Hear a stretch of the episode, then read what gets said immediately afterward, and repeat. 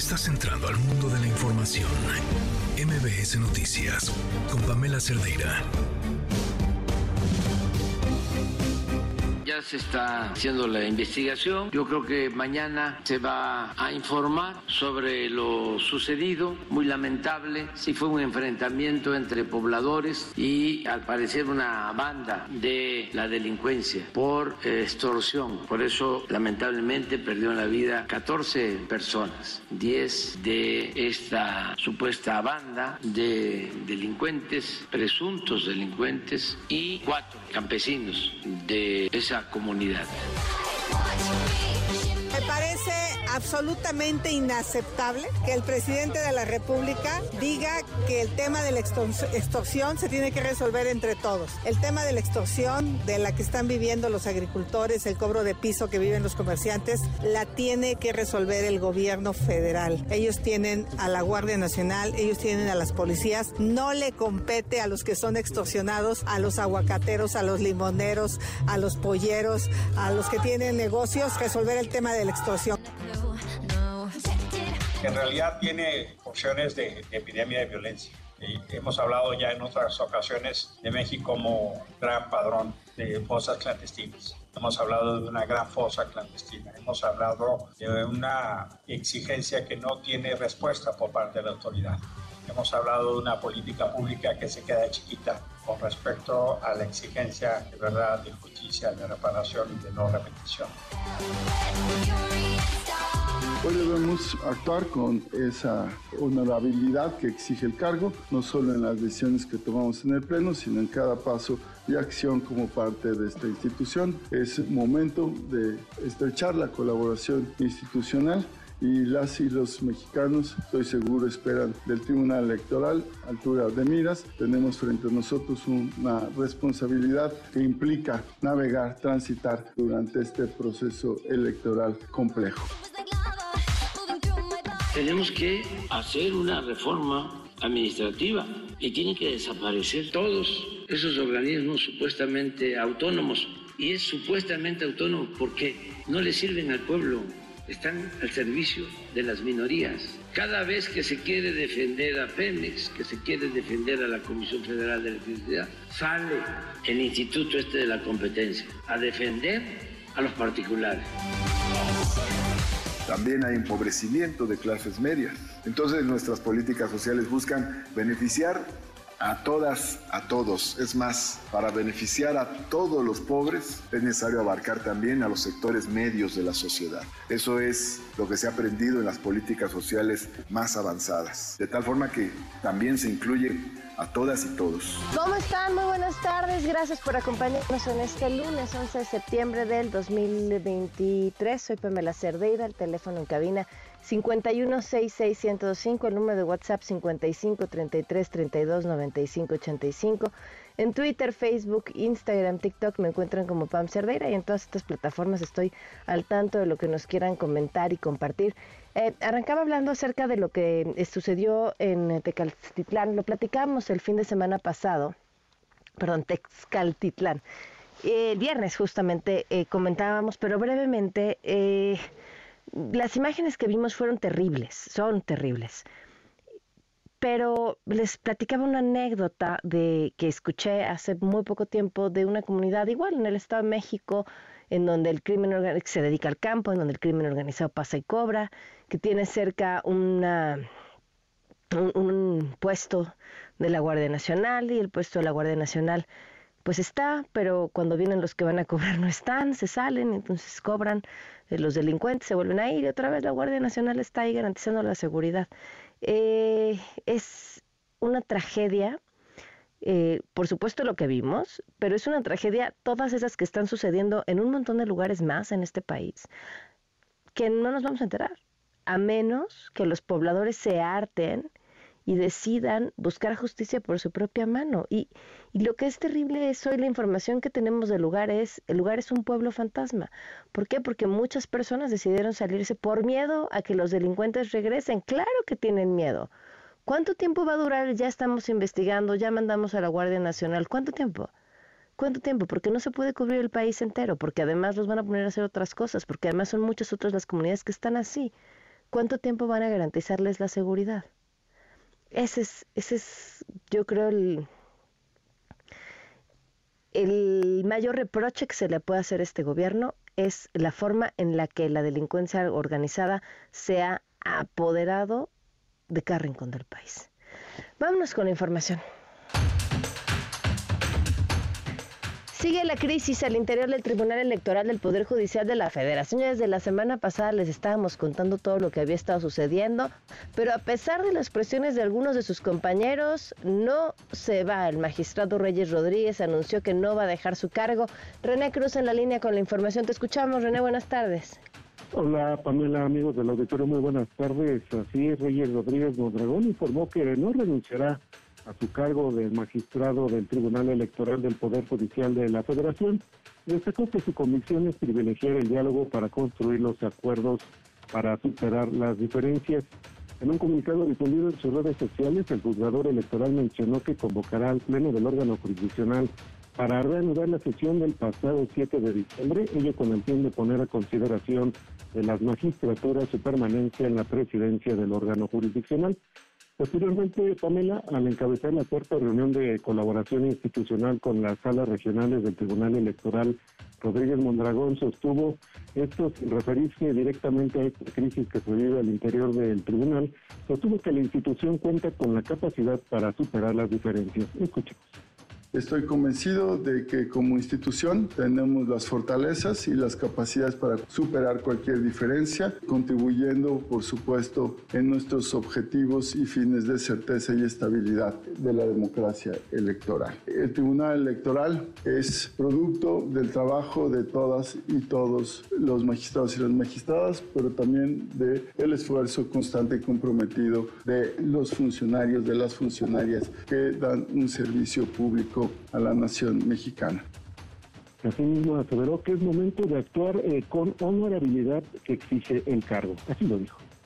Hoy debemos actuar con esa honorabilidad que exige el cargo, no solo en las decisiones que tomamos en el Pleno, sino en cada paso y acción como parte de esta institución. Es momento de estrechar la colaboración institucional y las y los mexicanos, estoy seguro, esperan del Tribunal Electoral altura de miras. Tenemos frente a nosotros una responsabilidad que implica navegar, transitar durante este proceso electoral complejo. Y bueno, Pamela, después de conocer esta postura, eh, la magistrada Mónica Soto Pregoso, así como los magistrados Felipe Fuentes Barrera y Felipe de la Mata Pizaña, pues emitieron un segundo comunicado en donde celebraron que todavía presidente del Tribunal Electoral, Reyes Rodríguez, pues no renuncia a su encargo como impartidor de justicia electoral. En este comunicado, ya con una, un tono más conciliador, eh, pues eh, los magistrados, la magistrada señalaron que Rodríguez Mondragón cuenta con una capacidad probada y experiencia como jurista, por lo que su permanencia en la sala superior será de suma importancia para garantizar el buen desempeño de esta instancia durante el proceso electoral. Eh, Pamela, comentarte que hace unos minutos ya en, aquí en la, lo que es la, el Tribunal Electoral del Poder Judicial de la Federación, pues salieron a dar unas declaraciones a medios de comunicación eh, los cuatro magistrados, tanto Reyes Rodríguez Mondragón como la propia magistrada Mónica Soto y los magistrados Felipe Fuentes Barrera y Felipe de la Mata Pisoña, no así la magistrada Yanino Tálora, quien se encuentra en una comisión en esto para participar en la comisión de Venecia. Y también a comentarte que a pesar de todas estas acusaciones que se han hecho en estos comunicados que se manejaron tanto el día de ayer como el día de hoy, pues los magistrados aseguran que están trabajando unidos. Vamos a que comentó hace unos minutos el magistrado Felipe de la Mata Pizaña. Ninguno de nosotros somos enemigos ni adversarios. Trabajamos juntos en un pleno, ¿no? Llevamos siete años trabajando juntos, siete, hay que recordarlo. Y vamos a decirlo, es como una primaria y un año de secundaria. Y recuerden ustedes, seguramente tuvieron compañeros que con ustedes en este tiempo. Días, buenos, días mejores, días malos, pero sin duda estamos unidos. Pero es un roto. No, no, no. Tenemos una divergencia, que no es lo mismo. Este tribunal es fuerte. Este tribunal hará su trabajo y lo está haciendo. Y por su parte, la magistrada Mónica Soto pues aseguró, más bien negó que el Tribunal Electoral esté en crisis. Esto fue lo que comentó. Decir algo. El Tribunal Electoral no, no está en crisis eh, la eh, resolución de los medios de impugnación. No hay un riesgo que las diferencias internas, administrativas, orgánicas, eh, pongan en riesgo el proceso electoral. Así las cosas, Pamela, los magistrados, las magistradas, pues siguen buscando el diálogo, sobre todo ahora para tratar de lograr un acuerdo, esto con el fin de, pues, de determinar qué día se puede llevar a cabo esta sesión en donde pues, se pondrá a discusión la permanencia de Reyes Rodríguez en la presidencia del Tribunal Electoral. Y este propio presidente del tribunal pues estaba sugiriendo que esta sesión se pudiera llevar el próximo miércoles, sin embargo la magistrada Yanin Otalora pidió que pues se pospusiera hasta que ella regresara de esta comisión, la cual pues se prevé que pudiera ser en la próxima semana. Sin embargo, pues los magistrados disidentes pues siguen insistiendo que esta sesión pues se tiene que realizar pues ya lo antes posible, ya sea de forma híbrida, es decir, que los magistrados que están aquí en la Ciudad de México puedan estar reunidos en el salón de plenos, mientras que la magistrada Yanina Otalora pudiera hacerlo vía virtual. Pamela, pues parte de lo que ocurre en el Tribunal Electoral. Bueno, pues muy bien, René, muchísimas gracias. Muy buenas tardes. Buenas tardes. La influencer Mariana Rodríguez se registró oficialmente como precandidata de Movimiento Ciudadano a la alcaldía de Monterrey. En un inicio se había dicho que Mariana estaba buscando un lugar en el Senado, pero como las cosas cambiaron y Samuel ya no puede buscar la candidatura presidencial, entonces cambiaron las decisiones al interior del partido y finalmente será Luis Donaldo Colosio quien va a buscar un lugar en el Senado y ella se queda como candidata de Movimiento Ciudadano a la alcaldía de Monterrey.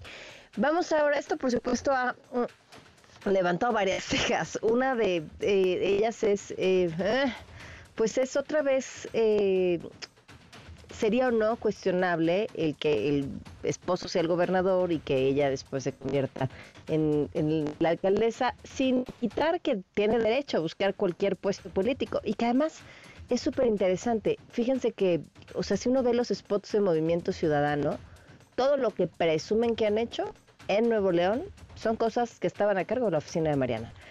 Vamos ahora con información internacional. Argentina inició la semana con nuevo presidente. Ayer Javier Milei asumió el encargo con un discurso rudo sobre los cambios radicales que vendrían para el país. Por cierto, no sin eh, sus momentos curiosos en el que Cristina Kirchner levantó dedo entrando al, Senado.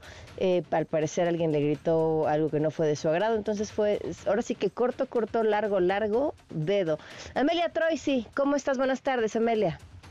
Pero ¿cómo estás, Pamela? Muchas gracias. Exactamente, hubo de todo un poco. También hoy nos enteramos, porque ayer no, no se pudo percibir tan rápidamente, que en el camino que va entre el Congreso y la Casa de Gobierno, eh, Javier Milei iba en un auto descapotable con toda su custodia alrededor y un militante de Cristina Kirchner arrojó una botella de vidrio que no llegó a dar en eh, el presidente, pero sí en el jefe de sus custodias, hiriéndolo bastante en la en, eh, entre la oreja y, el, y la cara, en realidad. Y ahora la justicia lo está buscando porque ayer lo detuvieron unos minutos nada más inexplicablemente, porque además del acto también formaba parte Zelensky y la seguridad era máxima, además del resto de los mandatarios, y ahora lo están buscando para detenerlo, porque fue una circunstancia que si hubiese sido, si hubiese acertado en la puntería por 10 centímetros, efectivamente estaríamos eh, contando una, una cuestión un poco más severa. No sé si muerte, pero sí por lo menos tener un presidente que inicia su periodo herido. La realidad es que estamos esperando que se produzcan los, los anuncios. Eh, ayer, como vos decías muy bien, y vamos a escucharlo ahora, el presidente habló de ajuste, la única salida, y esto dijo. Debe quedar claro que no hay alternativa posible al ajuste. Tampoco hay lugar a la discusión entre shock y gradualismo, porque desde el punto de vista empírico, todos los programas gradualistas terminaron mal, mientras que todos los programas de shock, salvo el de 1959, fueron exitosos. Lo que estamos esperando es que mañana a las 5 de la tarde aproximadamente, tal vez mañana podamos hablar y yo te pueda contar qué es, en qué se basa este programa de ajuste que va a anunciar el ministro de Economía. En principio, hoy lo que se hizo fue, se anunció la reducción, había 18 ministerios, hay 9. Hay como una, se, se unifican tareas en la menor cantidad a todos los empleados del Estado, que son muchos y que en el último tiempo se fueron ingresando aún más, eh, se les anticipó que todos tienen que tener el 100% de presencialidad en su lugar de trabajo y que se van a revisar todos los contratos de los últimos seis meses para saber quién va a quedar fuera o no de la administración pública. ¿Qué esperamos nosotros, los, los civiles? Lo que esperamos en la realidad es una devaluación y un aumento claramente de precios que ya se está dando en los supermercados, con aumentos realmente significativos durante el fin de semana, de más del 25%. Nosotros estamos con una, con una pesada carga de una inflación muy severa y también alguna novedad sobre el tema del dólar. Mi ley había había prometido que la Argentina iba a tener una dolarización, cosa que no es posible, pero sí es posible que se, se relajen algunos controles. Hoy en la Argentina tiene más de 12 tipos de dólar para comerciar y una persona normal, común, eh, difícilmente pudiera comprar dólar eh, de manera oficial por la cantidad de restricciones que hay. Si lo hace, muchas veces lo tienen que hacer en el mercado negro. Así que estamos esperando un poco eso y un poco ver cómo avanza algunas decisiones que tienen que ver también con el Banco Central, Pamela. Muy bien, pues estaremos al pendiente. Eh, ¿Cómo está el ánimo de la gente, Amelia? La gente tiene esperanzas. Y si me das un segundo más, te hago escuchar lo que dijo, lo que dijo Milei sobre cómo es lo que él quiere para su gobierno. La gente tiene esperanzas. Allá no había gente en la plaza, no había acto, no había, no tiene una pertenencia política, no tiene, no es el peronismo, no es, no es ningún tipo de partido. Es gente que votó a alguien que prometió entrar a, recortar y a terminar con la corrupción. Eh, tiene dos cosas, miedo y esperanza. Y escuchar lo que dijo ayer sobre los opositores. No venimos a perseguir a nadie, no venimos a saldar viejas vendetas ni a discutir espacio de poder. Nuestro proyecto es un proyecto de país. No pedimos acompañamiento ciego, pero no vamos a tolerar que la hipocresía, la deshonestidad o la ambición de poder interfieran con el cambio que los argentinos elegimos. A todos aquellos dirigentes políticos, sindicales y empresariales que quieran sumarse a la nueva Argentina, los recibimos con los brazos abiertos. Pamela, te tengo que contar para que se entienda que ayer no solamente que no habló ante la Asamblea Legislativa, lo hizo en la puerta, pero que además también eh, no había ni representantes del mundo sindical, ni tampoco representantes de la iglesia y de los movimientos sociales, que el próximo 20 de mm. diciembre están anticipando que van a salir a la calle a protestar de manera preventiva. Ok, pues estaremos al tanto. Muchísimas gracias, Amelia. Un abrazo. Buenas tardes, un abrazo en otros temas desde la Cámara de Diputados. La oposición advirtió que no avanzará la nueva propuesta del presidente para desaparecer los organismos autónomos. Fue fue la de hoy y es que en su conferencia esta mañana dijo que va a enviar una iniciativa de reforma para desaparecerlos al INAI, la COFESE, todos. Hatsiri Magallanes con la información, te escuchamos. Hatsiri, buenas tardes. Hola Pamela, buenas tardes. Pues sí, este lunes el presidente Andrés Manuel López Obrador anunció que va a enviar una reforma para desaparecer a los organismos autónomos que dijo no sirven para nada. Desde Palacio Nacional, López Obrador dijo que no puede haber gobierno rico con pueblo pobre y hay muchos organismos onerosos que solo generan gastos superfluos. El mandatario justamente arremetió el día de hoy en contra del INAI, en contra del Instituto Federal de Telecomunicaciones y también en contra de la Comisión Federal de Competencia Económica, la COFESE, entre otros. Señaló que cada vez que se quiere defender a empresas paraestatales como Pemex o como la CFE, pues sale la COFESE a defender a estos particulares. Vamos a escuchar algo de lo que dijo. Tenemos que hacer una reforma administrativa y tienen que desaparecer todos esos organismos supuestamente autónomos. Y es supuestamente autónomo porque no le sirven al pueblo, están al servicio de las minorías. Cada vez que se quiere defender a Pemex, que se quiere defender a la Comisión Federal de Electricidad, sale el Instituto este de la Competencia a defender a los particulares. Bueno, esta mañana también el presidente defendió el registro de Mariana Rodríguez Cantú como precandidata a la alcaldía de Monterrey por Movimiento Ciudadano. Indicó que la esposa del gobernador de Nuevo León, Samuel García, pues no tiene impedimento legal para ser la precandidata. Además, considera que se trata de una mujer exitosa. Escuchamos.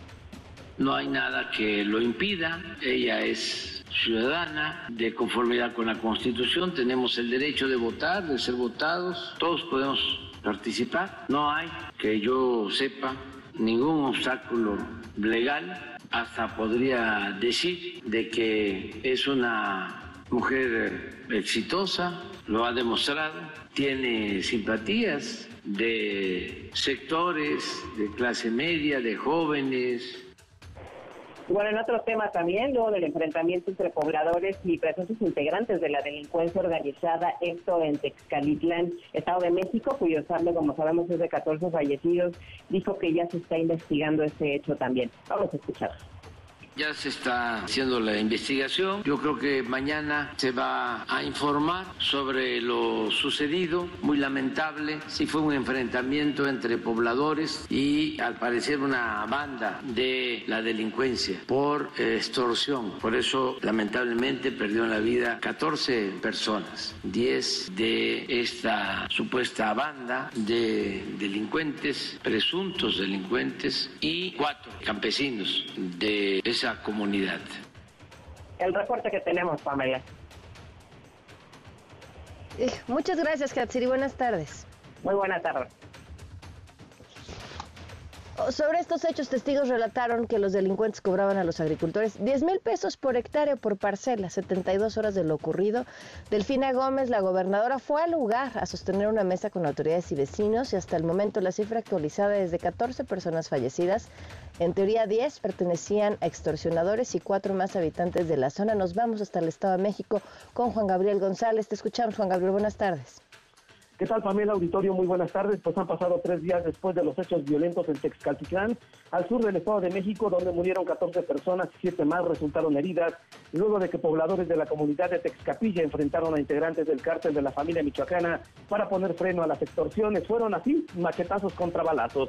Hasta el momento se sabe que 10 de los fallecidos eran integrantes del grupo criminal y cuatro eran habitantes de la comunidad. Dos de los civiles ya fueron sepultados por sus familiares en Texcaltitlán en medio de la discreción para evitar reacciones violentas del crimen organizado. Otro más fue enterrado en Toluca, de donde era originario. El delegado Noé Olivares, quien también murió en la Gresca, está siendo velado todavía en Toluca y aún se desconoce si será trasladado a, para sus funerales al municipio de Texcaltitlán. En tanto, la cabecera municipal está sitiada por un numeroso contingente de elementos del Ejército Mexicano, de la Marina, de la Guardia Nacional, de la Policía Estatal y la Fiscalía Mexiquense. Aunque las actividades comerciales y económicas siguen su curso, en todo el municipio fueron suspendidas las clases este lunes y en todas las comunidades también se ha pedido no llevar a cabo festividades por el Día de la Virgen de Guadalupe. Tras la reyerta del viernes, cuyos videos han vuelto virales en las redes sociales y medios de comunicación, Delfina Gómez Álvarez, la gobernadora, lamentó lo ocurrido, dijo que su gobierno no se detendrá por estos acontecimientos y afirmó que el sur de la entidad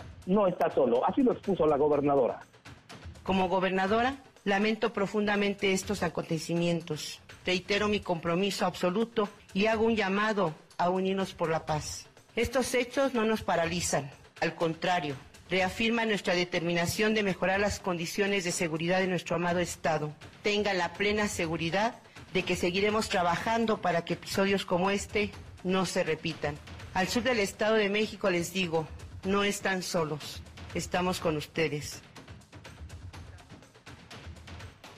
Delfina Gómez visita este lunes el municipio de Texcaltitlán, al sur de la entidad, donde el viernes pasado pues, se suscitó este enfrentamiento. Acompañada del secretario de Gobierno, Horacio Eduardo Olivares, y en medio de un fuerte dispositivo de seguridad, eh, Gómez Álvarez platicó con habitantes de Texcapilla, lugar donde se registró la confrontación, para poner fin a las extorsiones y el cobro de piso. La maestra dijo que garantizará la seguridad de la comunidad, que emprenderá acciones para el desarrollo de esta región del Estado y que no estará alejada de la población. Decirte por último que la Fiscalía General de Justicia del Estado de México ha confirmado que entre las víctimas mortales está el jefe de plaza de la familia michoacana, Rigoberto de la Sánchez Santillán, mejor conocido como el payaso, quien era buscado por las autoridades porque fue responsable de la emboscada del 18 de marzo del 2021, cuando fueron ejecutados 13 policías estatales y ministeriales en el municipio vecino de Coatepecarina. Así las cosas, una atenta calma en Texcaltitlán. Pamela.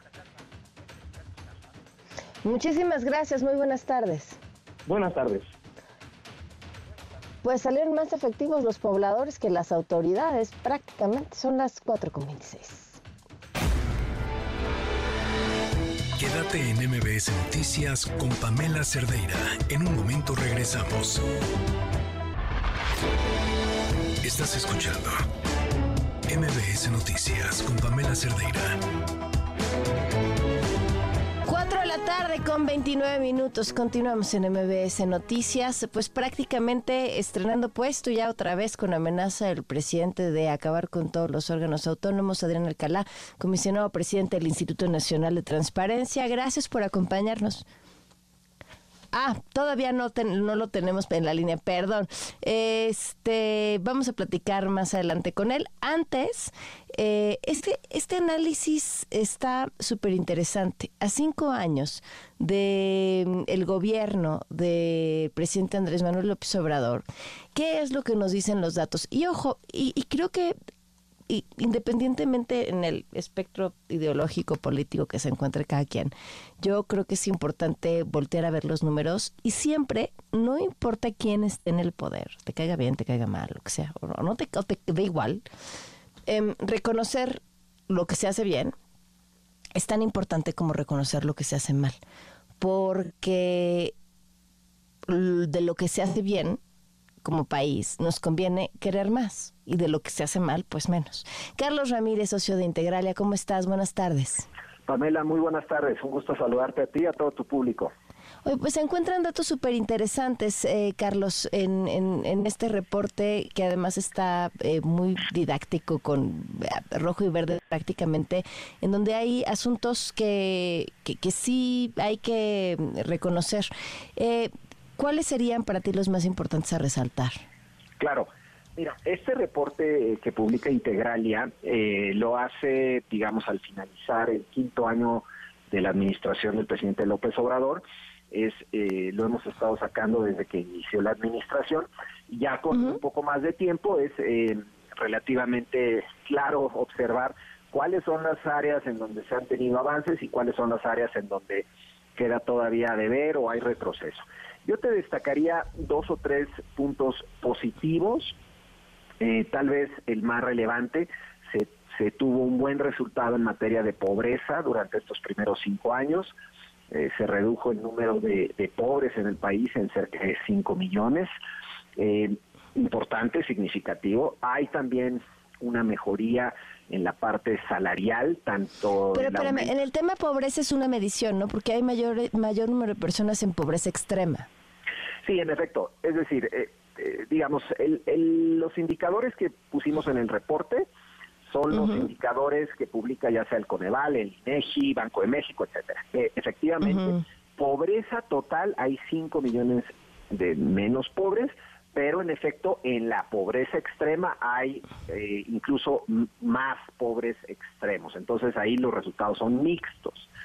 En la parte salarial hay un avance importante en lo que es el salario mínimo y también en lo que se conoce como la masa salarial, que es el, vamos a llamar, el dinero que tienen los mexicanos en el bolsillo, ha ido mejorando durante esta administración. Y un tercer elemento que destacaría es la tasa de desempleo en el país se ubica en los niveles mínimos, ha mejorado respecto a años previos y ahí tal vez eh, se explica buena parte de la razón por la cual, digamos, muchos mexicanos están, eh, digamos, siguen apoyando al presidente López Obrador. Ahora, la lista también de retrocesos o de, de pendientes, llamémosle así, es importante, es significativa y en este ambiente a veces tan polarizado en el que vivimos en el país es eh, es importante ver, reconocer lo bueno, como dices, y al mismo tiempo también resaltar en las áreas donde tenemos que mejorar. Y ahí hay varios temas. Por ejemplo, destaco la caída en la cobertura en temas de salud. 30 millones 30 millones de mexicanos perdieron sus derechos de, salud o al menos eh, no, no, no han sabido dónde recurrir como anteriormente lo tenían. En temas de eh, delitos, de delincuencia, hay algunos indicadores que han mejorado ligeramente, pero siguen muy altos. Tenemos un problema significativo en esa materia. Otros temas económicos, el Producto Interno Bruto per cápita, es decir, la riqueza por habitante del país está estancada, llevamos cinco años y prácticamente no ha crecido. el Producto Interno Bruto, el crecimiento económico ha sido el más bajo en 40 años. Y finalmente destacaría uno que ahorita mencionaste eh, a la luz de, este comentario que hizo hoy el presidente de querer desaparecer a los órganos autónomos. La calidad de nuestra democracia, según distintas métricas, se ha deteriorado a lo largo de estos cinco años. Entonces, en resumen, es un balance, pues yo diría mixto, con algunos aspectos ciertamente positivos, pero también hay áreas eh, en donde se observa un retroceso. Sí, por ejemplo, ahorita que mencionabas lo de salud resulta muy interesante. Hay un aumento en el número de médicos generales y especialistas, pero el resto de los marcadores son terribles, ¿no? En el número de consultas, en la población con carencia de servicios de salud, em, por supuesto en educación reprobados, su medida es PISA y acabamos de conocer los resultados la semana pasada. Hay un marcador que me parece preocupante y te pregunto, no sé si tenga que ver con el COVID eh, o con el COVID y la delincuencia organizada, que es la que cobra la vida de más jóvenes, hombres especialmente, la, espera, la reducción en la esperanza de vida al nacer. Sí, sí, se tuvo un retroceso muy importante a la luz de, de COVID eh, digamos, no solo fue... Cinco años, es muchísimo. Sí, es muchísimo, es muchísimo. Y, eh, digamos, falta todavía eh, ver el, dato ya más reciente del 2022, pero el retroceso es muy, muy significativo y desafortunadamente, pues ahí el gobierno, en todo lo que tiene que ver el área de salud, hay, hay ciertamente un retroceso importante. Eh, ahora, tengo una duda, porque o sea, claramente podemos ver, tú comparas, bueno, este estudio compara lo que se tenía en el 2018 con lo que se tiene en el 2023. Así es. Pero ¿cómo sabemos lo que ese avance, en el caso del avance o en el caso de los retrocesos, representa, por ejemplo, en comparación con otro sexenio? O sea, si, si yo, bueno, el salario mínimo es más que evidente, ¿no? Porque es como mucho más fácil de, de comparar, pero a lo mejor si pensamos en la pobreza laboral, ¿cuál fue su evolución anterior a lo largo de los últimos seis años previos al presidente Andrés Manuel López Obrador o algunos otros marcadores que son positivos, pero, pero que no sabemos si ese positivo es mucho o es poco si lo comparamos con otro sexenio. Sí, e, e, es muy buen punto, eh, Pamela, y, digamos, este reporte no llega, digamos, con ese alcance, digamos. Quisimos hacerlo muy sencillo, que, quisimos hacerlo, vamos a llamar, cómo, cómo heredó el país eh, el presidente López Obrador, y a cinco cómo años lo entrega? gobierno cómo lo tiene. Pero tiene razón, habría que hacer el comparativo de los primeros cinco años de administraciones pasadas para tener también esa, esa métrica. En este reporte en particular no lo hacemos así, pero ciertamente serían muy interesantes los resultados. Por ejemplo, te doy un dato que, que lo tengo muy, eh, muy en la mente. ¿no? El crecimiento económico de los primeros cinco años de las administraciones previas había sido bastante mayor que el crecimiento económico de estos cinco años. El tema de, eh, de inseguridad, temas de, delincuencia.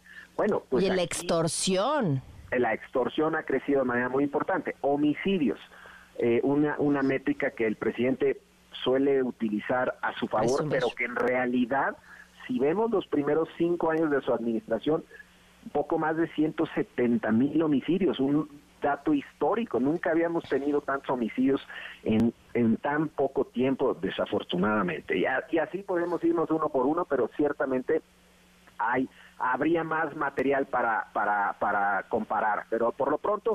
Oye, cuando hablamos de extorsión... Cuando hablamos de extorsión, por ejemplo, eh, lo que le pasa a los, le pasaba a los pobladores en el Estado de México, Em, que vimos este viernes, eh, ¿calificaría dentro del delito de extorsión? ¿También es ese tipo de extorsiones el cobro de derecho de piso? Sin duda, sin duda. El, mm. delito del, de la extorsión es un delito que está subrepresentado porque hay relativamente pocas denuncias. y aún con esas pocas denuncias, como esto que ocurrió hace unos días trágicamente, eh, el, el, crecimiento ha sido muy importante. El 56%.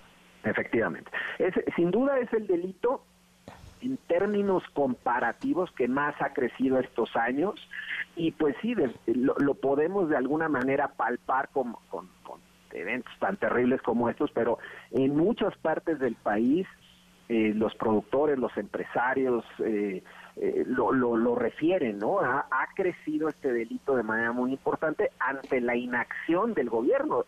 Es un delito difícil de combatir, hay, hay que reconocerlo, pero también se observa una enorme inacción por parte de la Guardia Nacional y por parte de las autoridades para frenarlo. Claro. Pues Carlos, te agradezco mucho que nos hayas acompañado. encantado, Pamela. Un saludo a todos. Gracias por los datos.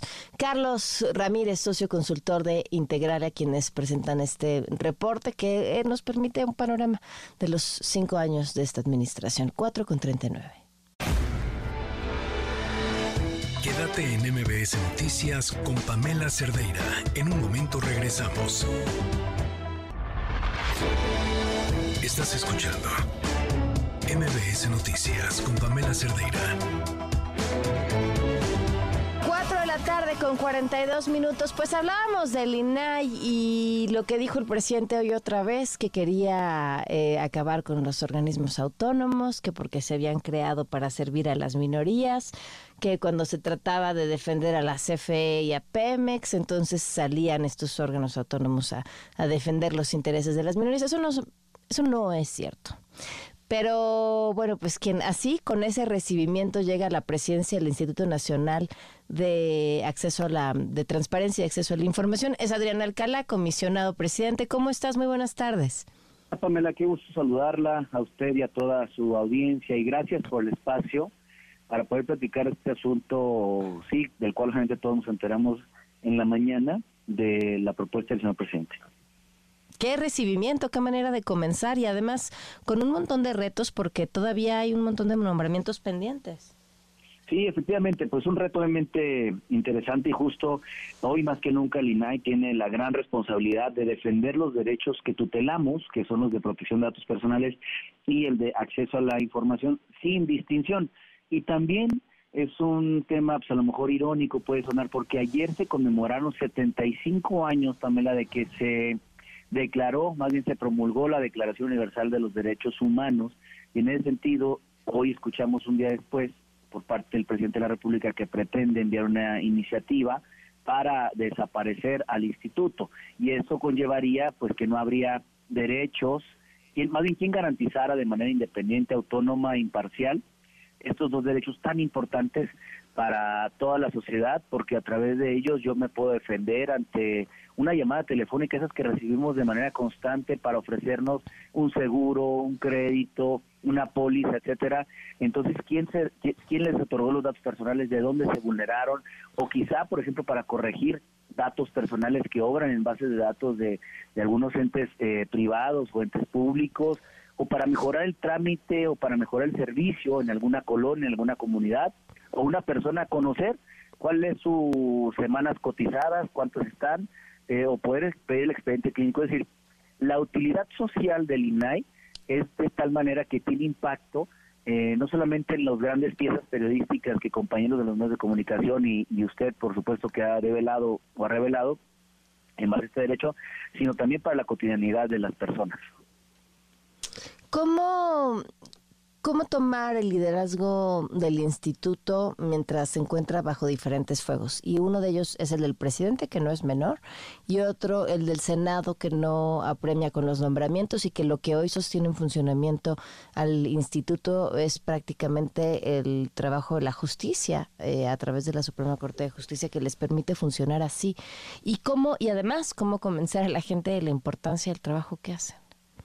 Eh, comenzaré precisamente con la segunda pregunta, si me lo permite. Es precisamente cambiando la comunicación, invirtiendo los roles y poner obviamente en el centro de la difusión a personas que han ejercido estos derechos, que le platiquen a otras personas para que la gente se pueda apropiar de ellos. Cuando se habla de derechos, normalmente son intangibles los derechos y los visibilizamos hasta que algo nos pasa o nos sucede.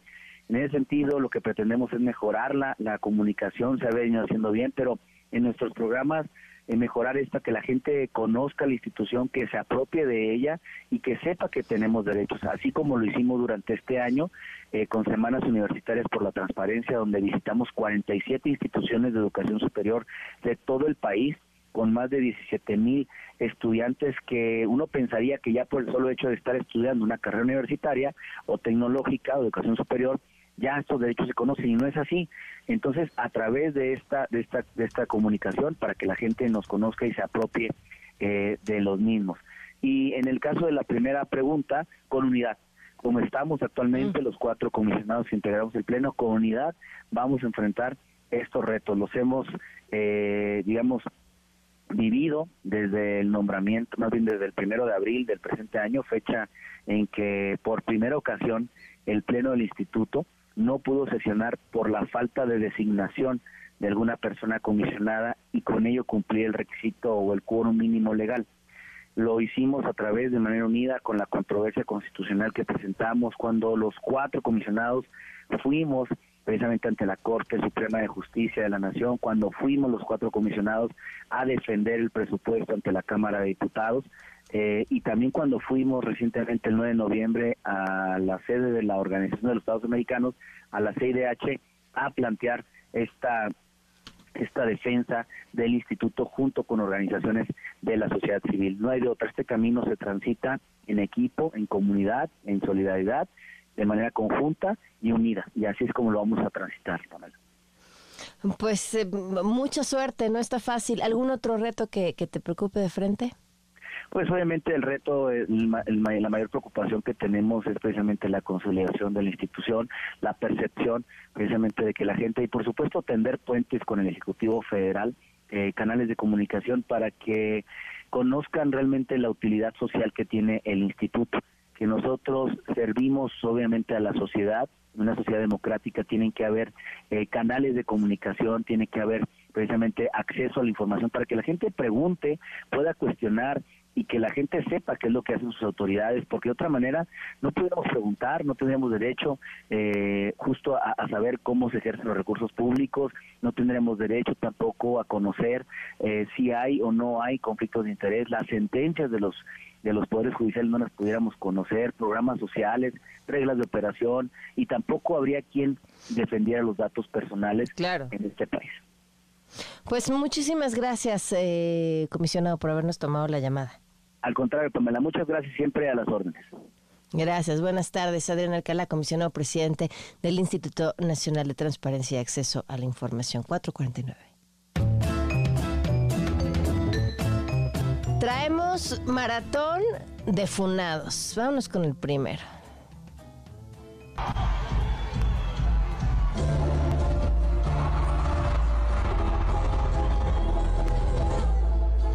Ni decirles a quién estamos escuchando. Ha sido la persona más escuchada en el 2023, el líder de las listas de popularidad, la persona más buscada en Google en el 2023, por supuesto que es peso pluma.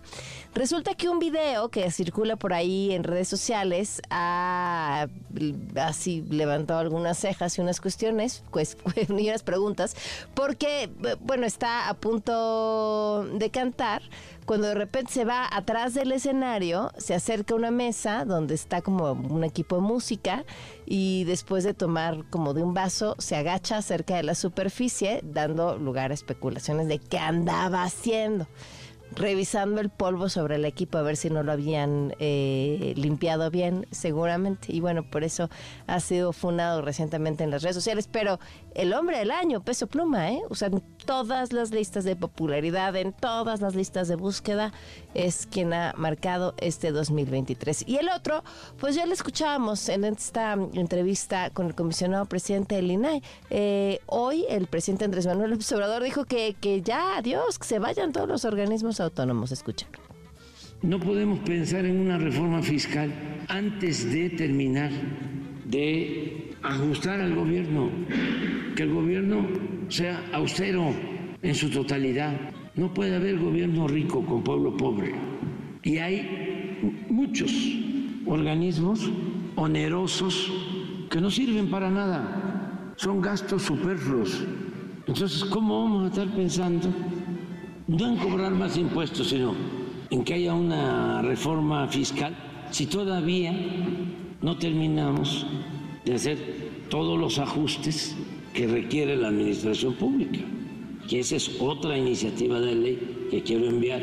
Cómo desmontar todo ese aparato que crearon paralelo al gobierno para tener el control de todas las decisiones lo oía y me recordaba aquella canción de Molotov, ¿se acuerdan? Dame, dame, dame, dame todo el power, porque eso haría. Prácticamente lo que hacen varios de estos organismos es eso, eh, crear una especie de contrapesos. Entonces, quitarlos no tiene que ver con el pueblo pobre y el gobierno rico, en realidad tiene que ver con quitarle piedritas en el camino a quien sea que esté en la presidencia, y ya sabemos que este presidente no le gusta que lo anden cuestionando. Pero vámonos con la siguiente funada. Ella es Montserrat Caballero, presidenta municipal de Tijuana. Yo ya no le pego a mi hijo. De repente le grito, ¿verdad? Tampoco soy una santa. Y luego ya no les puedes pegar, ¿verdad? Bueno, ya no le pego. ¿Por qué? Porque vamos avanzando, porque vamos siendo una mejor generación. Y los golpes están prohibidos, los golpes son para los animales. Ok, bueno, pues ahí está, 452. Bueno, pues después de que platicamos desde el viernes esto terrible que sucedió en Texcaltitlán, y, me parece que, a ver, eh, terrible no solo es las imágenes que recorrieron todos lados, eh, las personas fallecidas, los pobladores fallecidos, sino todo lo que viene detrás, el tiempo que este municipio había estado con la sombra del crimen organizado hasta que se hartaron. Nos acompaña en la línea Isidro Cortés, director de seguridad de Texcaltitlán. Gracias por acompañarnos, Isidro. Muy buenas tardes. Muy buenas tardes.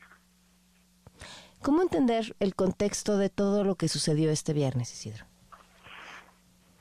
Bueno, pues este ahí este nosotros nos este hicieron un llamado más o menos a las 12.40 del día y este pues nos dijeron que había un enfrentamiento entre civiles, pero no sabíamos de qué se trataba. Posterior este pedimos apoyo a la Secretaría de Seguridad del Estado de México y ya pudimos acercarnos al lugar y llegando al lugar llegando al lugar pues era la población contra un grupo criminal. Eh, esto se dio a causa de que dice que los mandaron a traer de manera urgente y que pues les pedían la la el derecho de piso de un peso por por hectárea un peso por metro por hectárea y esa fue la inconformidad de los de los ciudadanos y fue de que se dieron estos hechos. Ahora, Isidro, ¿tú habías tenido conocimiento de que esto estaba haciendo el crimen organizado antes? Eh, no, no, no tuvimos conocimiento de ese, de esa situación. Este, no, nunca supimos que tuvieran, este, alguna reunión o algo así por el estilo. O sea, no, nunca, nunca nos avisaron ni nos dijeron nada del, que tenían una reunión con estas personas. ¿Y, y, sabemos cuánto tiempo llevaba sucediendo eso? ¿Cómo? ¿Cuánto tiempo llevaba el crimen organizando cobrando ese derecho de piso? Eh, pues la verdad nosotros desconocíamos todo eso si, si exactamente estarían pagando este derecho de piso.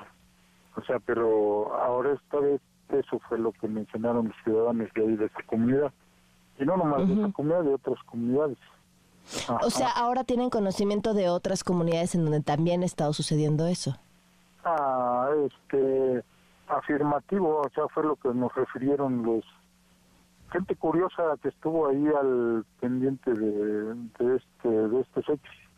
Ajá. Isidro, ¿cuántos cuántos elementos de seguridad tiene Texcaltitlán? Ahorita aquí en mi municipio somos 24, bueno, conmigo somos 24, pero este pues usted sabe que por, con estas situaciones pues unos este, no aguantan y bueno, pues a veces ven la situación mediadora y pues se retiran. Ahorita yo siento, siento que a lo mejor se van a retirar unos porque pues vieron la situación mediadora. Y entonces este pues en vez de ir a la levantando el este grupo de, de seguridad se va a la baja. ¿Que van a renunciar? Este, pues ya ahorita mm, dos ya no se han presentado, pues eso es lo más. ¿Todos? eficaz. Dos, dos. Ah, dos, Ya dos, no, dos, dos, ajá, dos. dos ya no se han presentado, o sea, y me dijeron, por claro, dice, no, yo voy a renunciar, dice, porque las cosas están muy, muy duras. Y pues, o sea, y en vez de recuperar gente para la seguridad, pues se va a la baja. Pues es que, ¿de qué, otra- ¿de qué forma podrían ustedes, 24 elementos de seguridad, hacerle frente a un grupo del crimen organizado de este tamaño? No, o sea, es, este, por eso precisamente hicimos lo conducente y esperamos el apoyo de la Secretaría de Seguridad del Estado de México para podernos acercar ahí al, al lugar de los hechos. Eh, ¿Y ahora cómo están?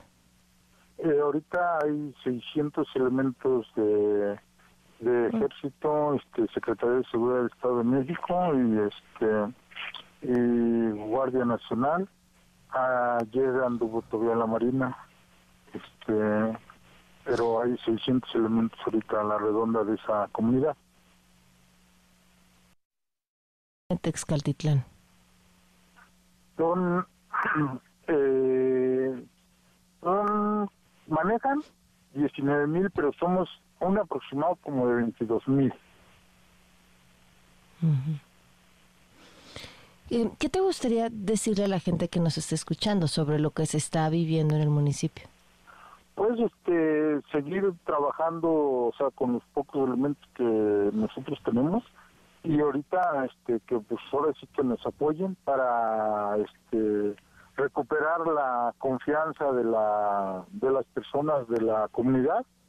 Este, incluso he andado en recorridos y se han acercado conmigo y me han dicho, dice, no nos dejen solos en estos momentos, dice, necesitamos de su apoyo y pues yo es lo que les les he dicho que este, estamos a, a sus órdenes y que ahí vamos a andar en los recorridos para este, para lo que se les ofrezca. De hecho, les he dado los números telefónicos de emergencia para cualquier situación, que nos los hagan saber inmediatamente. Y yo, yo y los compañeros que están, este, estamos coordinados ahorita en, por medio de teléfono y de, este, más que todo por teléfono. Ajá. Pues muchísimas gracias por habernos tomado la llamada. Ojalá podamos seguir al habla, Isidro. Gracias, gracias. Que tengan buena tarde. Buenas tardes. Isidro Cortés, director de seguridad de Texcaltitlán. 24 elementos de seguridad, incluido él. Dos ya no se presentaron a trabajar después de la escena que vimos de este viernes. Falta un minuto para las 5. Quédate en MBS Noticias con Pamela Cerdeira. En un momento regresamos. Estás escuchando MBS Noticias con Pamela Cerdeira. Un oasis dentro del mundo de la información.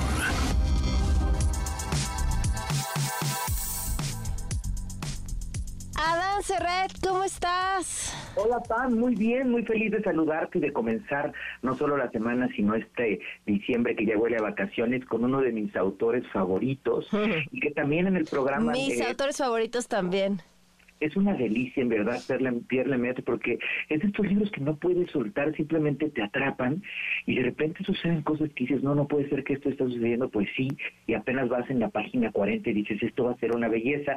Este libro de Pierre Lemaitre, eh, Pam, se llama Los colores del incendio en Salamandra y es, eh, digamos, la secuela de otro muy importante que tiene que se llama Nos vemos ahí arriba. Por supuesto que no hace falta que hayas leído el primer libro para entender este, es completamente, eh, funciona por sí mismo, Los colores del incendio, y comienza nada más y nada menos, fíjate, Pierre Lemaitre pasó de ser un autor guiones y de novelas policíacas muy importantes como Vestido de novia que leímos, a escribir el libro pasado que fue Nos vemos ahí arriba y luego este, en donde se ha ganado los premios más importantes de Francia, siempre la crítica es un poco pesada con los pobres escritores policíacos, dicen, porque, pues bueno, como escriben con una for- formulita y hay asesinatos, ustedes son escritores de segunda categoría, lo cual no es cierto, Y ahora Lemaitre ha hecho novelas de alguna forma de época, suceden en 1900, entre guerras, entre la Primera Guerra y la Segunda Guerra Mundial en Francia, y comienza nada más y nada menos, Pam, con esta acción que le encanta a Pierre Lemaitre, con esta forma de ser duro y contundente.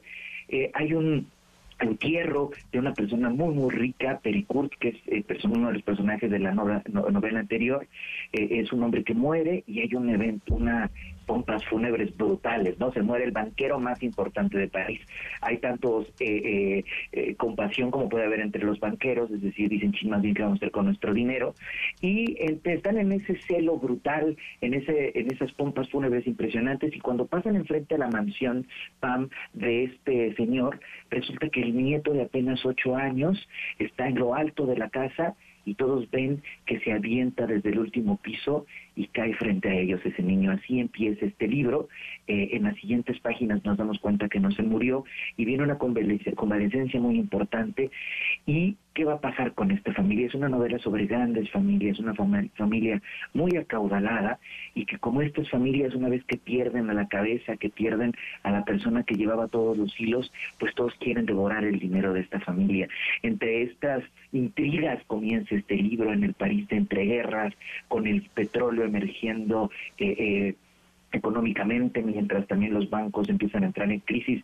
En fin, es una novela de época muy apasionante, pero lo que juega siempre en Pierre Lemaitre es este suspenso, este intriga, este niño que eh, se quiso suicidar, luego saber por qué, qué fue lo que lo llevó a esto. Un niño además encantador, apenas puede hablar de que quedó mal por la parálisis del golpe, pero es amante de la ópera, se hace amigo de una cantante de ópera, en fin, son mil cosas que va planteando Pierre Lemaitre y mezcla, Pam, como digamos, estos mundos de recrear otra época, de hacer un retablo, más muchísimo suspenso y mientras yo leo primer digo, ya empezaron las vacaciones y estoy feliz y cada vuelta de página te va sorprendiendo con la historia.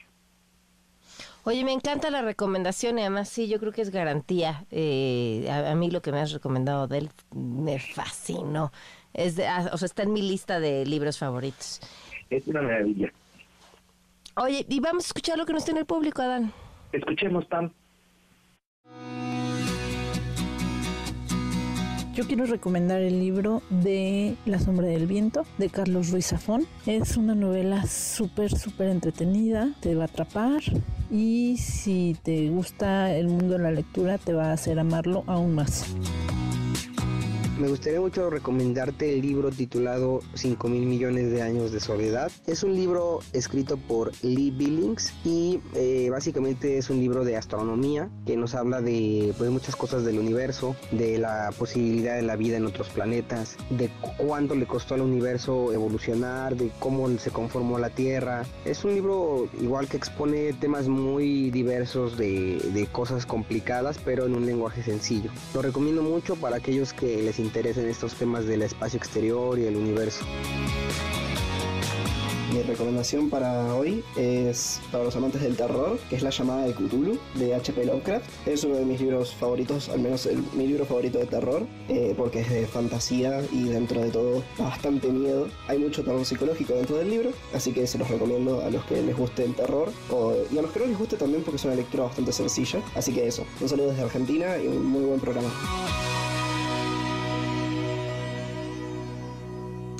Ruiz Zafón, genial, ¿no?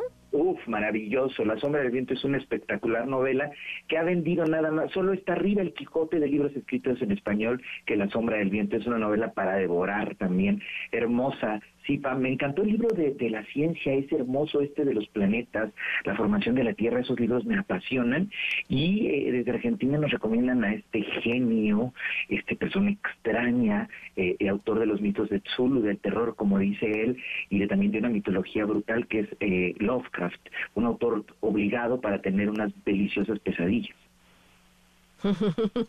ok, pues ya está. Gracias a ti y al público por las recomendaciones, Adán. Te mando un fuerte abrazo. Abrazo grande y también muchas gracias al público por las maravillosas recomendaciones. Gracias. 5 con 8. Quédate en MBS Noticias con Pamela Cerdeira. En un momento regresamos. Estás escuchando MBS Noticias con Pamela Cerdeira con 11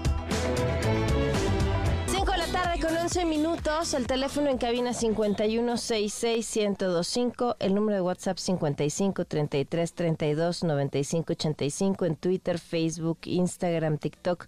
Me encuentran como Pam Cerdeira. Estoy atenta a sus comentarios y todo lo que nos escriben. Muchísimas gracias.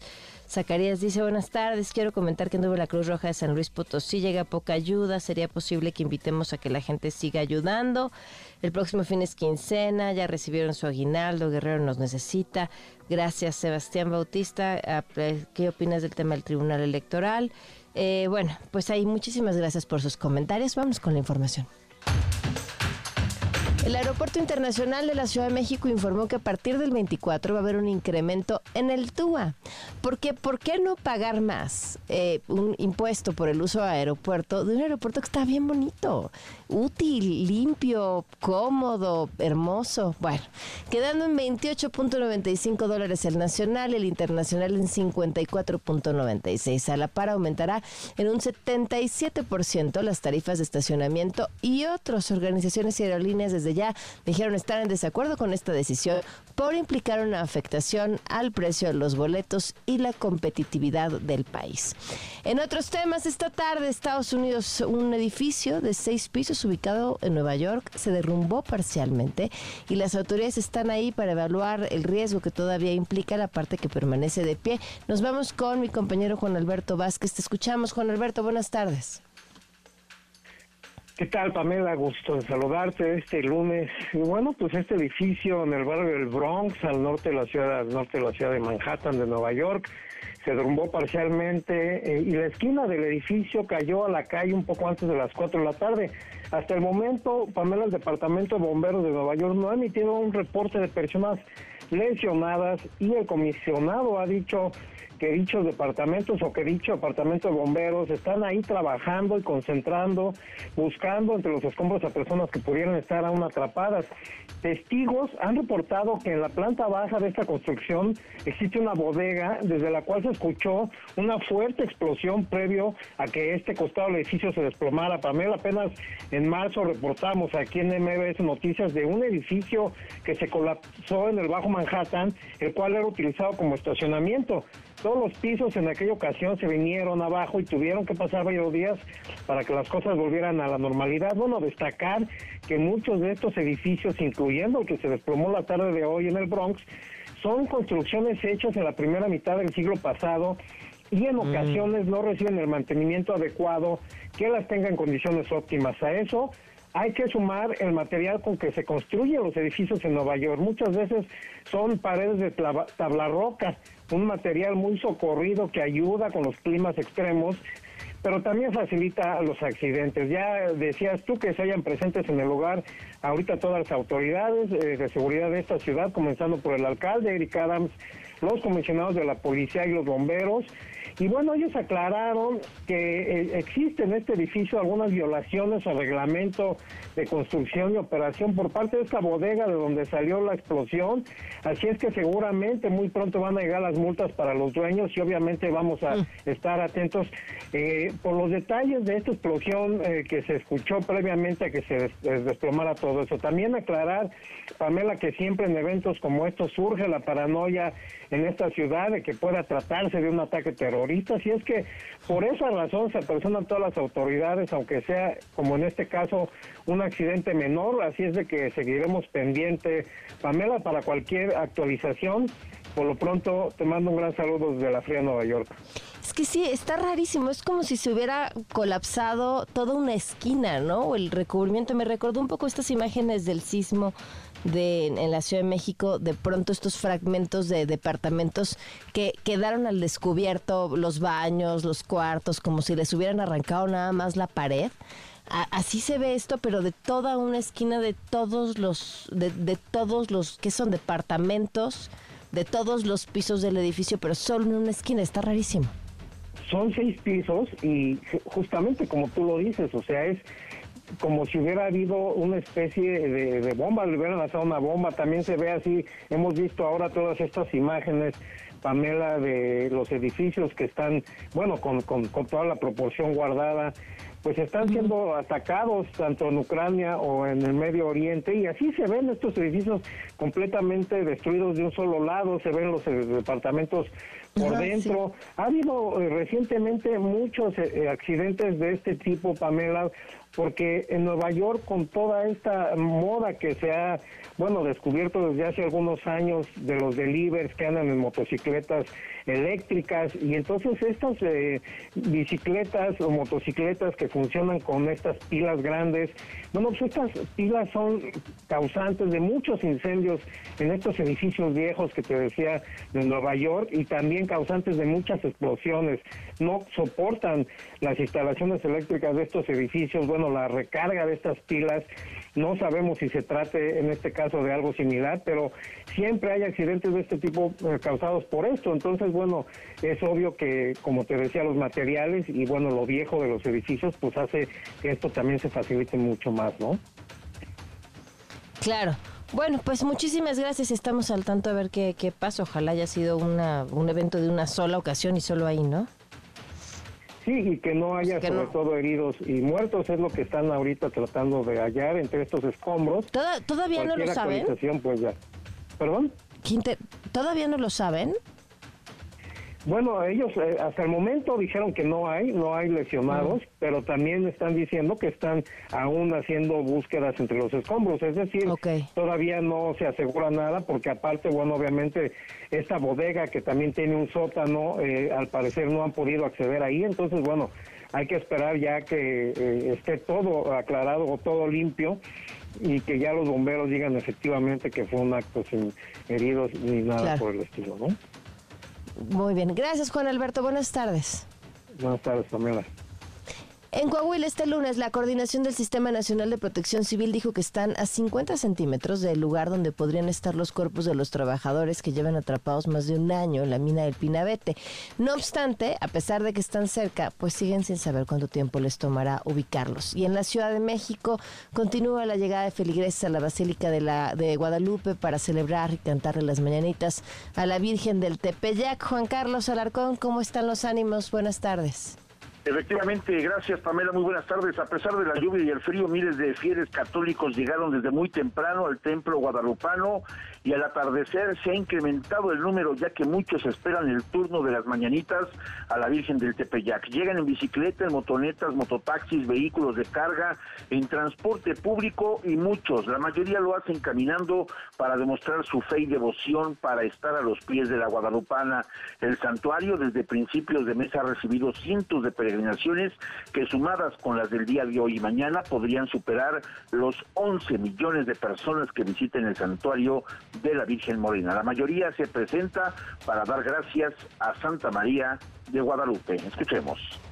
De los 18 años, cada año he venido en bicicleta, caminando, nomás que ahorita ya ando, ando mal de una rodilla, dije no, mero, mero, pues no voy. Caminando, pues ya, pues, como 50 años, pues vine desde, los 18 años, más, de más de 50 años. Cada año, cada año he venido. Y yo vine porque me hizo un milagro a mí, la Virgencita me hizo un milagro. Me, me estaba yo ahogando en Veracruz, le pedí mucho para que me salvara y aquí me tiene. Más que nada, sí, eso es, eso es lo que más se pide, la salud, ya para que nos permita primero Dios de que en año otra vez volver a venir a visitarla. También caminando, sí, igual, también venimos caminando.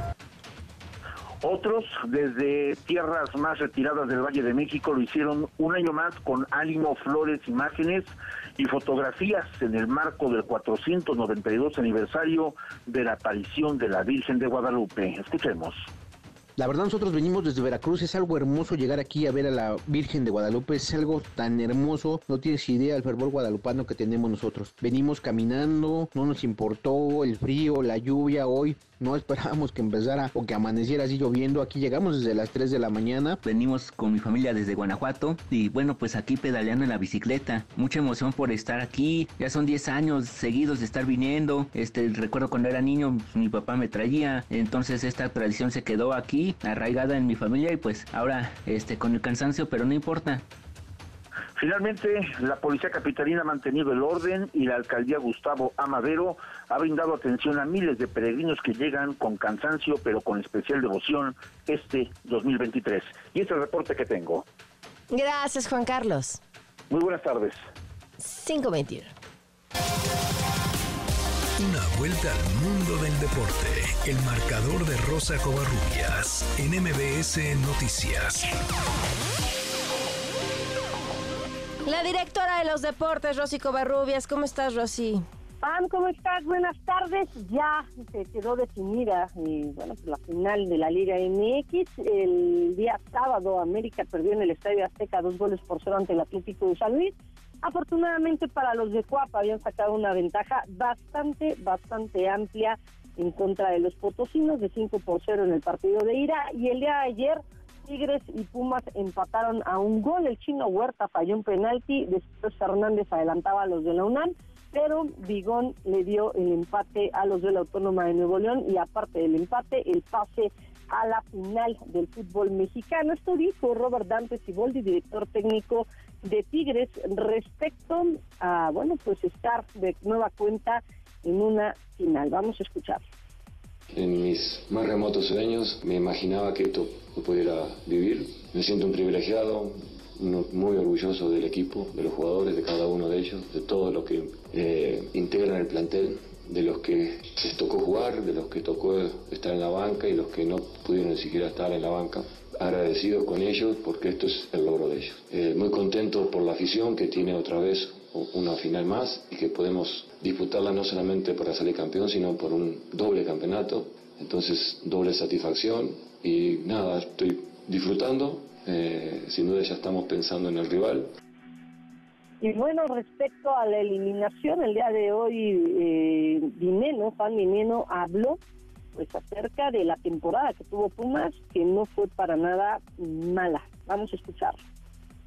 Nos hacen un gol de local cuando nosotros tendríamos que haber sacado la, ventaja, la diferencia, para decirlo de alguna manera, porque creo que, hay que hacerse fuerza, fuerte en tu casa, en Lilla sobre todo, y, bueno, tuvimos que ir a pelear allá con, contra eso en contra y así todo dimos muy buenas sensaciones. Creo que el partido de ayer eh, fue muy dinámico, eh, lo podría haber ganado cualquiera, y nada, creemos que, que nos faltó eso, el tema de los detalles. Están las palabras de Dineno y hablar, bueno, los partidos van a quedar definidos de la siguiente forma. El día jueves a las 9 de la noche, Tigres estará recibiendo al América en el partido de ida de la final, mientras que el domingo a las 19.30 en el Estadio Azteca, ojo, si no tienen boletos, ni siquiera se acerquen, porque la verdad es que va a ser prácticamente imposible encontrarlos. Si los quieren comprar en reventa, tampoco se los recomendamos porque la verdad salen muy caros, 19.30 horas el partido de vuelta en el Estadio Azteca. Y nada más mencionar, Pam, el día de hoy, en un eh, evento bastante extraño y poco eh, que le dio la vuelta al mundo, no fue en el fútbol mexicano, ojo, fue en el fútbol turco. Eh, el, presidente, el presidente Coca del Ankara Bus de Turquía, bueno, pues golpeó al árbitro del encuentro que jugaron el día de hoy contra el Rizespor. Esto porque el árbitro en el minuto 97 marcó un penalti que le dio el empate al rival. Y bueno, pues el presidente bajó a la cancha al término del encuentro para golpear únicamente al árbitro. Problema severo porque seguramente será una sanción bastante fuerte y además ya le dio la vuelta al mundo. Nada más comentar en la NFL el día de ayer las Águilas de Filadelfia cayeron ante los Vaqueros de Dallas. Este partido fue en Dallas 33 a 13 y para hoy dos partidos de lunes por la noche. Los Gigantes de Nueva York estarán recibiendo a los empacadores de Green Bay y los Delfines de Miami que han tenido una muy buena temporada con Tua Tango Bailoa al mando estarán enfrentándose a los Titanes de Tennessee. Pam, la información deportiva. Gracias, Rosy. Buenas tardes. Bonita tarde. La directora de los deportes, Rosy Covarrubias. Vamos a una pausa. Pamela en MBS tiene para ti cinco pases dobles para el evento Teletón 2023, para el 16 de diciembre a las 7 pm en el Parque Bicentenario. Y podrás disfrutar de la música de Diego Torres, Natalia Jiménez, Santa Fe Clan, Patti Cantú, Natalia Lafourcade, Espinosa Paz, María León, Mariana Seoane, Emilio Osorio, Raquel Vigorra y la Sonora Dinamita, La Adictiva y Alexander Hacha, con los socios del ritmo. Dos pases dobles para Peter Pan que sale mal, para el 16 de diciembre a las 20.30 horas en el Foro Cultural Chapultepec. Dos pases dobles para Vedette, el regreso del Gran Cabaret con la participación de Alejandra Ley, para el 16 de diciembre a las 22.30 horas en el Estelaris. Dos pases dobles para la obra El inspector llama a la puerta para el 15 de diciembre a las 20 horas en el Teatro Helénico. Dos pases dobles para el show en vivo de Bibli, el maravilloso tour mundial para el 16 de diciembre a las 11 a.m. en el Centro Cultural Teatro 1. Dos pases dobles para la pastorela El Diablo tiene otros datos para el 16 de diciembre a las 20 horas en el Teatro La República. Para ganar, dinos cómo se llama nuestra colaboradora de la sección El Marcador y llama al 55 51 66 1025. Quédate en MBS Noticias con Pamela Cerdeira. En un momento regresamos. Estás escuchando MBS Noticias con Pamela Cerdeira.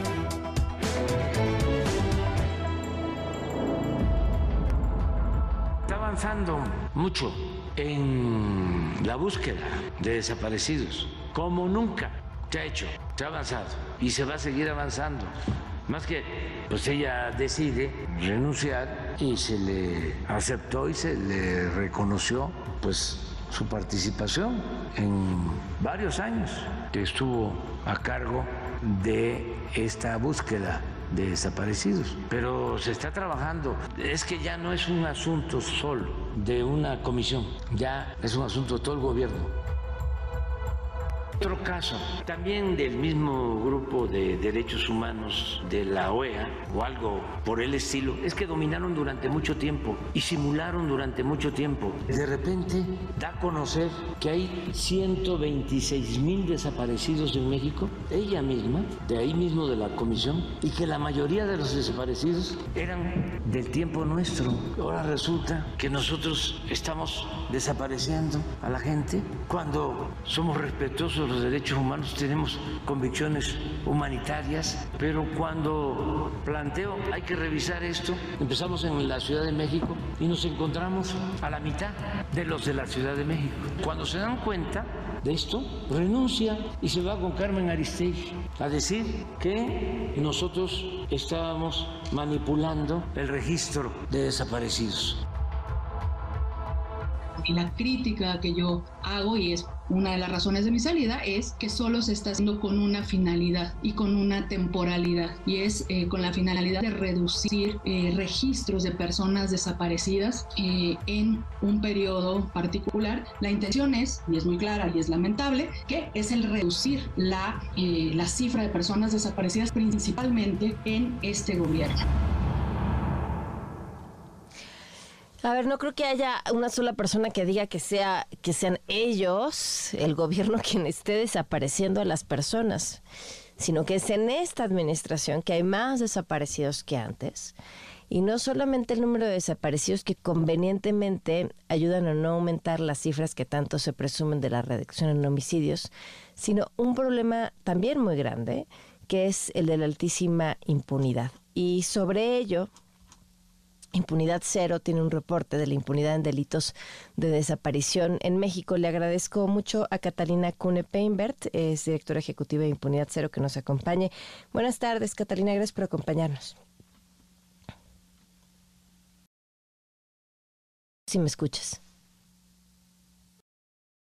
A verificar qué está pasando con, con la conexión para poder retomar la conversación con, con Catalina. En estos datos está, eh, el, reporte es interesantísimo porque habla, eh, por ejemplo, la evolución en las tasas de defunción por homicidio y desapariciones eh, por cada 100.000 habitantes. Y cómo se ve esta reducción en los números de homicidio, que vale la pena decir algo que mencionaban en la entrevista que teníamos hace unos momentos.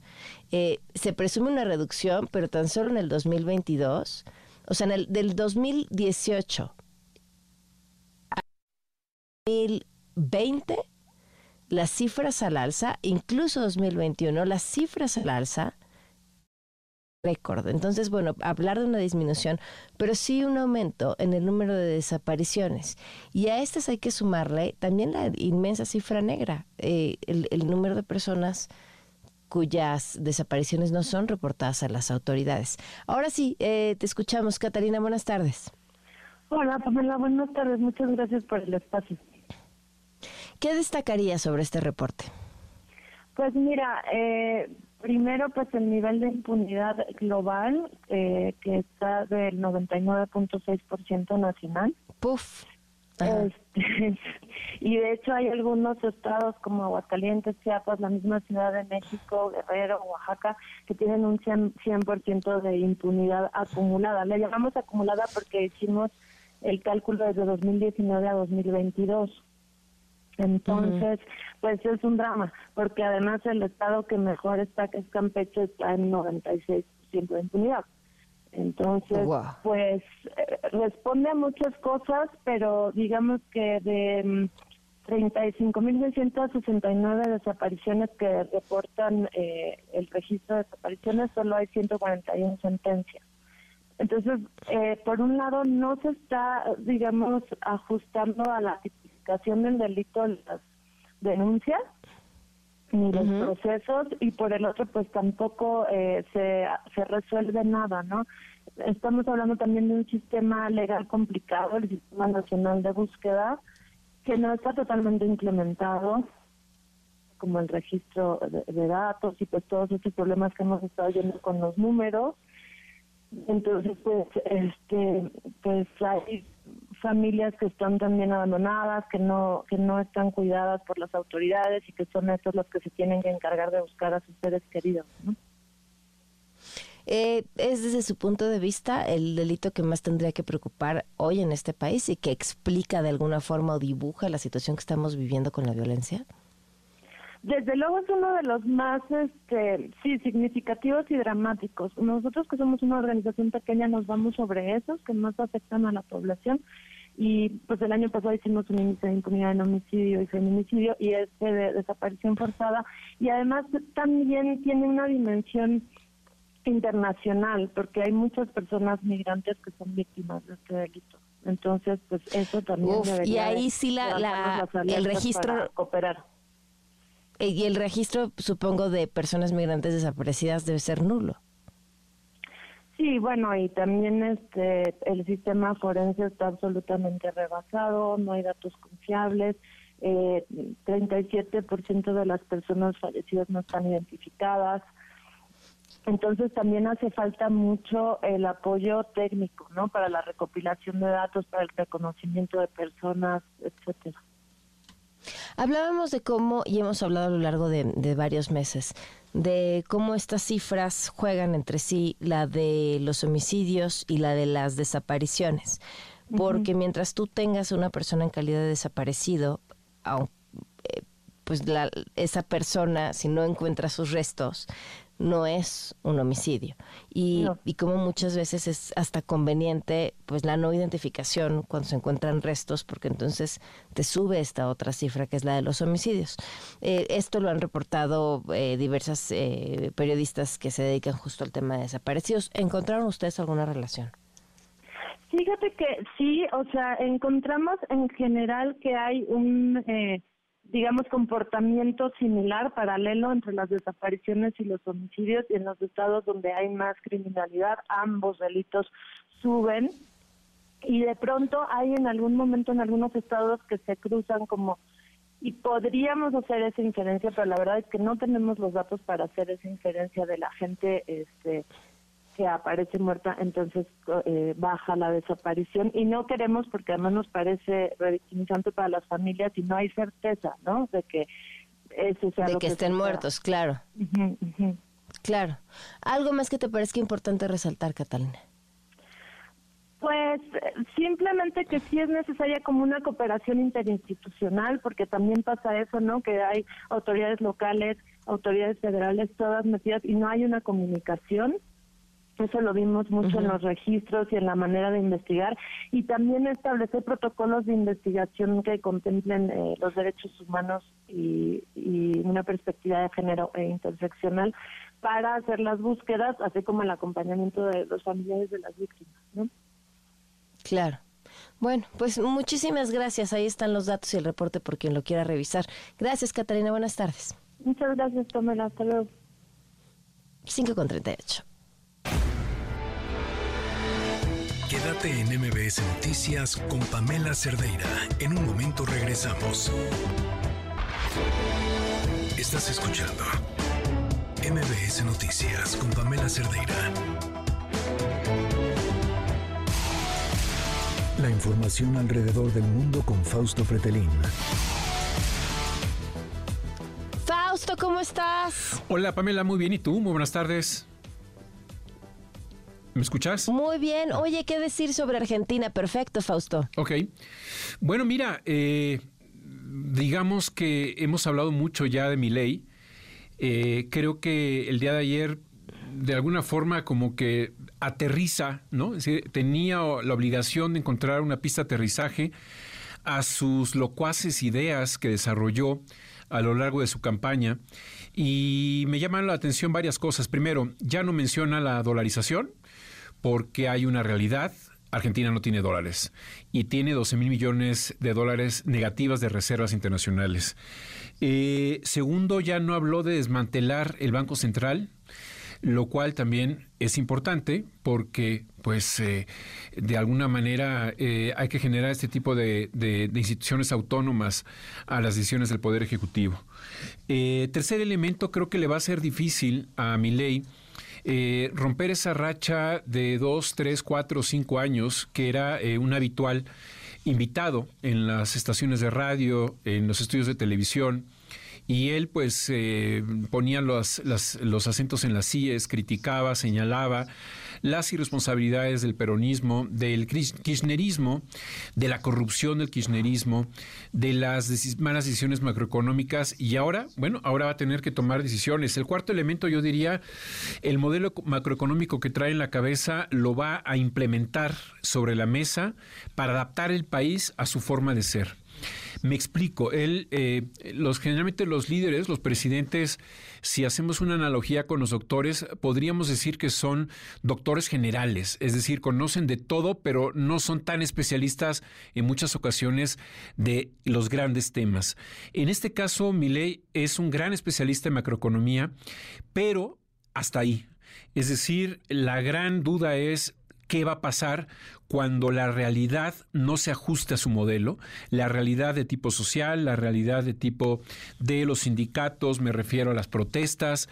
Eh, ayer mismo eh, decía en una de sus frases el que el que corta la calle no cobra, es decir, los piqueteros, los manifestantes que puedan salir a las calles no van a cobrar porque viene una crisis económica, sobre todo para los burócratas, muy fuerte allá en Argentina. Ayer mismo lo dijo, hay una transferencia de responsabilidades de la iniciativa privada hacia la iniciativa pública, es decir, no va a tocar a la iniciativa privada o no demasiado para hacer los ajustes. Y eh, un, cuarto elemento, hay tres, tres frases con las que yo me quedo el día de ayer en su discurso. La primera es no hay plata. Segunda, el que, como dije, el que corta la calle no cobra. Tercero, nos han arruinado la vida. Esta frase es durísima. Durísima porque mira hacia atrás y la acumulación de dos décadas Hablo del, kirchnerismo, tanto de Néstor como de Cristina, pero también de Mauricio Macri, han hecho pedazos al país en estos 23 eh, años. Entonces, dice mi ley, en otra de las frases, el último trago eh, amargo es el que vamos a vivir los próximos dos años. Así que vamos a ver, eh, Pamela, eh, a este outsider, a un político anómalo que llama la atención cómo le da tanto poder a su hermana, a su esposa o a su pareja prácticamente la relegó a un segundo término o a un tercer término. Esto ya hablo de las formas, ayer el de, de, cómo asumió el poder Milei y su hermana, como le llama el jefe, ¿no? Eh, es, decir, es decir, Javier Milei le llama a Karina Milei el jefe. El jefe a su hermana. A su hermana, exactamente. Entonces, eso habla de la enorme, de la enorme influencia que ella tiene sobre él. Eh, otro de los elementos que llaman la atención es cómo en el bastón de mando mandó poner ahí o grabar los nombres de sus cuatro perros amados. Eso también, pues es un poco de locuaz. Vamos a ver cómo, cómo se asimila al poder, ¿no?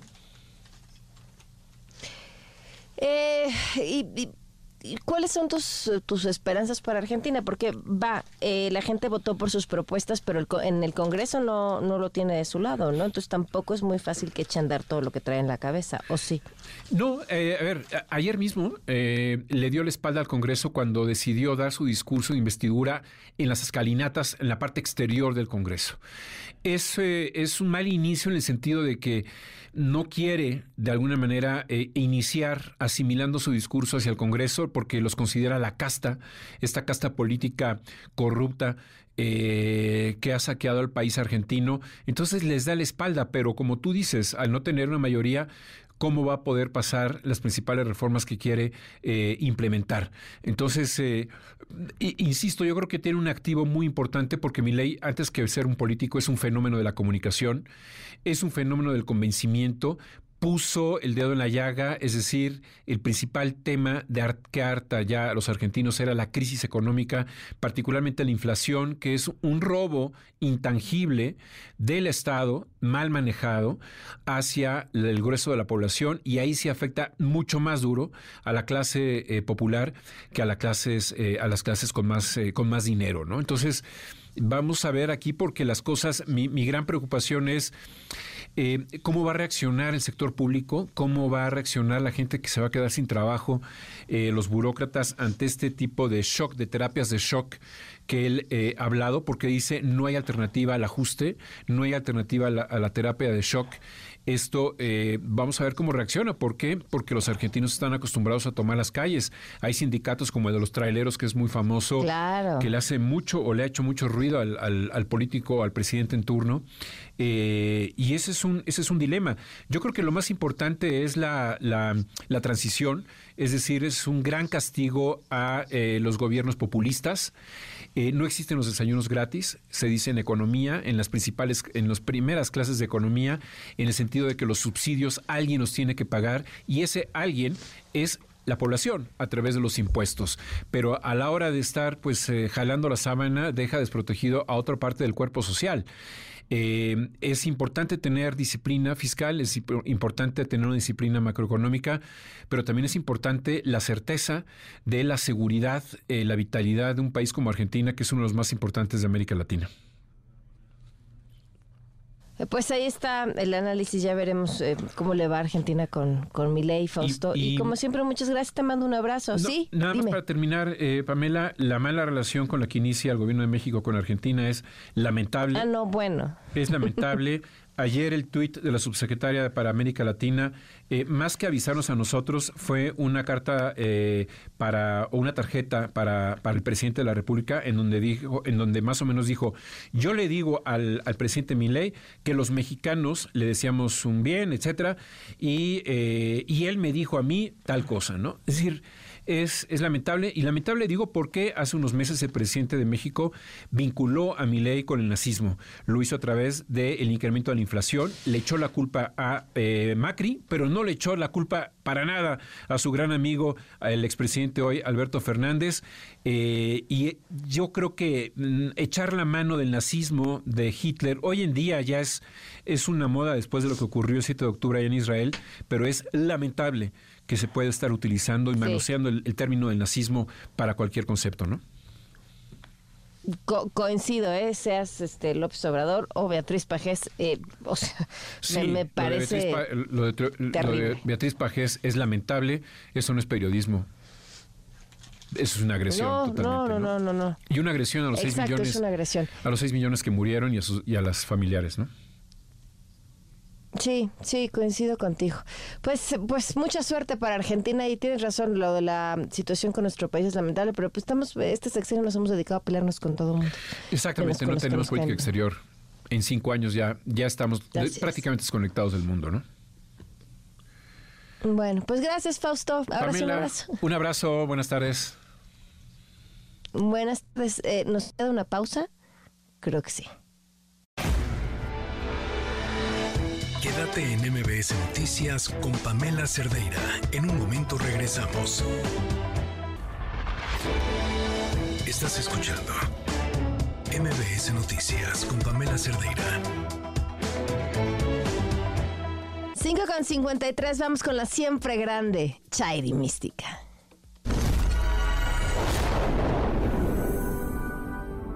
La voz de Chairi Mística llega a ti Amigos, aquí los guiaremos mediante los astros por la senda que debes recorrer para combatirlos. Si creen que esto es falso, nosotros tenemos otros datos. Chairi Mística viene desde tierras lejanas a ayudarte en tu carrera política para que dé los frutos que esperas. Fuero, hueso, candidatura 2024. Solo envía Pamela más tu signo zodiacal al 1025 y recibirás información importante que no debes dejar pasar. Los dejamos con Chairi Mística.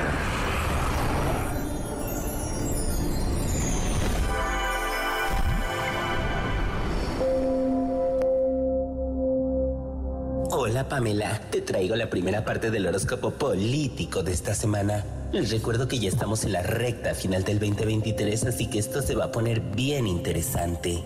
Ahora que se apagó el fosfo, hay que buscar un fluorescente. Xochil Galvez pregunta qué tiene que hacer para ganar la presidencia. Piscis. Xochil, el cosmos te indica que seas mesurada en los elogios a tus más cercanos, en especial a Alito y a tus hijos. Tu letra de la suerte, la G latina. El innombrable busca la guía de los astros en su dilema de presentar una denuncia penal por difamación. Aries. Charlie, no pierdas tu tiempo en pequeñeces. Todo se arregla si exhibes el nivel de popularidad con el que cerraste el sexenio. ¿Tu encuesta? La amiga como la de tu alumno más avanzado. La confusión ronda Alejandro Encinas. Tauro. Alex, tu signo sufrió espionaje, pero ya pasó y se fue volando en un caballo con alas. Tu verdad histórica, la que diga el dedito. Mario Delgado tiene una nueva misión. Atacar al tribunal electoral. Géminis. Mayito, tu horóscopo político te pide que concentres tu atención en el proceso electoral y sus gastos. Tu comprobante favorito, una servilleta. Con reducción de presupuesto, Guadalupe Tadei hará un proceso electoral impecable, ¿o no? Cáncer. Lupita, piensa bien hacia dónde diriges los recursos. Las elecciones extraordinarias no son importantes, pero la consulta popular es indispensable para saber qué desea imponer el inquilino de palacio. Tu derecho laboral, conservar el empleo. Nada es más importante que la libertad de demandar por la vía penal, ¿verdad, Tatiana Cloutier? Leo. Tatis, el universo te da una señal. La segunda de forma tajante y pública de que no estás en los afectos de tu ex jefe. Tu arma, el litigio. Hasta aquí la primera parte del horóscopo político de esta semana, Pamela. Nos escuchamos el día de mañana con más de los designios de los astros. Tu amiga Chairi Mística. Gracias, Chairi. Genial, pues mañana escuchamos la segunda parte. Nos vamos, gracias por habernos acompañado. Se quedan con una Francisca Vega. Soy Pamela Cerdeira y a nombre de todo este equipo les doy las gracias y muy buenas tardes. Ahora estás informado. Nos escuchamos el día de mañana con las noticias que tienes que saber. MBS Noticias con Pamela Cerdeira.